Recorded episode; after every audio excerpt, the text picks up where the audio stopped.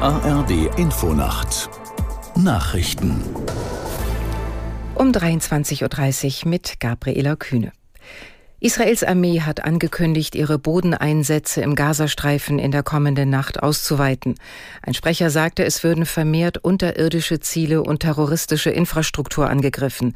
Aus Tel Aviv Bettina Meyer. Unterdessen berichten israelische Medien, dass sowohl das Internet und das Handynetz in Gaza ausgefallen sind. Dort spitzt sich die humanitäre Lage weiter zu. Ein Sprecher des Welternährungsprogramms der UN teilt mit, die Öfen in fast allen Bäckereien, mit denen die UN zur Versorgung der Bevölkerung zusammenarbeitet, können nicht mehr betrieben werden. Ein Drittel aller Krankenhäuser in Gaza sei geschlossen. Die Weltgesundheitsorganisation berichtet, dass Patienten ohne Betäubung operiert und Hilfsgüter von Lieferwagen gerissen werden. Die EU hat der Ukraine nach ihrem Gipfeltreffen in Brüssel weitere Hilfen zugesagt. Allerdings befürworten nicht alle Mitgliedstaaten die Pläne. Aus der Nachrichtenredaktion Amir Brecht. Bei den versprochenen Hilfen geht es zum einen um weitere Waffen- und Munitionslieferungen. Mit Blick auf den zweiten Kriegswinter sollen aber auch zusätzliche Stromgeneratoren und mobile Heizstationen geliefert werden. Bei dem 50 Milliarden Euro schweren Hilfspaket für die Ukraine stellten sich zwei EU-Mitglieder quer. Der ungarische Ministerpräsident Orban erklärte die Strategie der EU für gescheitert und drohte mit einem Veto. Auch der slowakische Ministerpräsident Fico kritisierte die geplanten Milliardenhilfen und sagte seine Unterstützung nur unter Bedingungen zu. Nach dem Hurricane Otis werden Urlauber aus dem mexikanischen Badeort Acapulco ausgeflogen.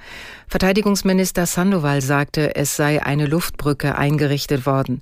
Kommerzielle Fluggesellschaften würden Ärzte einfliegen und Touristen und Einheimische ausfliegen. Der Hurricane hatte in der Nacht zum Mittwoch schwere Verwüstungen angerichtet.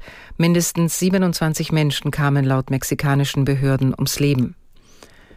Der Chef der Lokführergewerkschaft GDL Wieselski lehnt einen Vorschlag der Deutschen Bahn ab, die Tarifverhandlungen von Anfang an als eine Art moderierte Schlichtung mit Friedenspflicht zu führen. Wieselski sagte, Verhandlungspartner seien er und Bahnpersonalvorstand Seiler. Konfliktberater gehörten nicht dazu. Die Tarifgespräche beginnen in knapp zwei Wochen. Auf der A81 nahe Heilbronn sind am Nachmittag zahlreiche Autos an insgesamt 17 verschiedenen Unfallstellen aufeinandergefahren. Betroffen war der Abschnitt zwischen Untergruppenbach und Ilsfeld. An den Unfällen waren laut Polizei insgesamt 85 Fahrzeuge beteiligt. Mehr als 30 Menschen wurden verletzt. Weshalb es gleich reihenweise zu den Unfällen kam, ist unklar. Möglicherweise wurden Fahrer von der Sonne geblendet. Das Wetter in Deutschland. Es ist oft bewölkt und zeitweise regnet es, Tiefstwerte 10 bis 1 Grad. Am Tage neben vielen Wolken und zeitweisen Regen auch freundliche Abschnitte. Später vor allem im Süden Aufheiterungen, maximal 8 bis 16 Grad. Auf den Nordseeinseln und im höheren Bergland teils stürmische Böen.